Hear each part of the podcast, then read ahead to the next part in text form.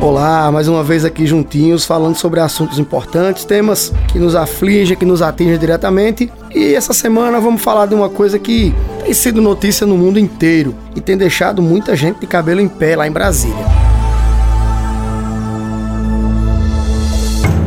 Pois é, é muito comum que hoje as empresas, grandes corporações, indústrias, até mesmo pequenos estabelecimentos tenham muita preocupação com o tal do RH. Pois é, aquela função, o chamado recursos humanos, que tem como principal motivo de existência a selecionar, contratar, desenvolver, treinar, motivar, engajar, reconhecer, atrair e reter colaboradores. Ou seja, é aquela galera que faz o meio de campo para minimizar os conflitos dentro das empresas.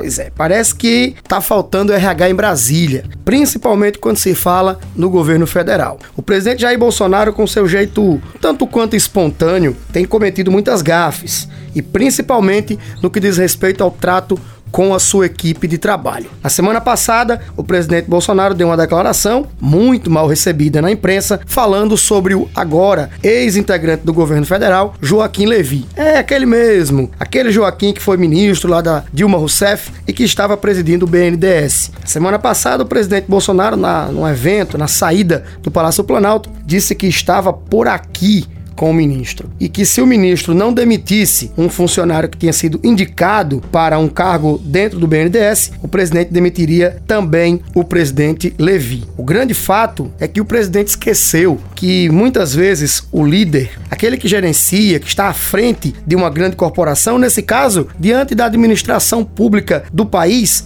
deve buscar minimizar os conflitos, deve buscar estabelecer paralelos, conversas, diálogos que possam deixar a sua equipe em sintonia e não expondo problemas ou atritos que aconteçam dentro da equipe.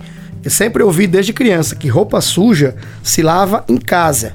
Como dizia Abraham Lincoln, político, presidente americano, a maior habilidade de um líder é desenvolver habilidades extraordinárias em pessoas comuns. Erros todos cometemos, defeitos temos aos montes, mas a função de um líder não é expor esses defeitos. Não é tratar esses defeitos como se fossem panfletos de propaganda, mas sim buscar minimizá-los, resolver os conflitos. Um grande líder não se faz com brincadeiras, ameaças ou rompantes. Um grande líder se faz com sabedoria. E principalmente no serviço público, quanto menos conflito com a sua equipe você tiver, melhor a coisa funciona. Vamos torcer para que o presidente Bolsonaro contrate um funcionário de RH, faça alguns cursos na área e comece a tratar melhor aqueles que o assessoram e que têm a função máxima de desenvolver o país e nos tirar das piores crises que vivemos nos últimos tempos.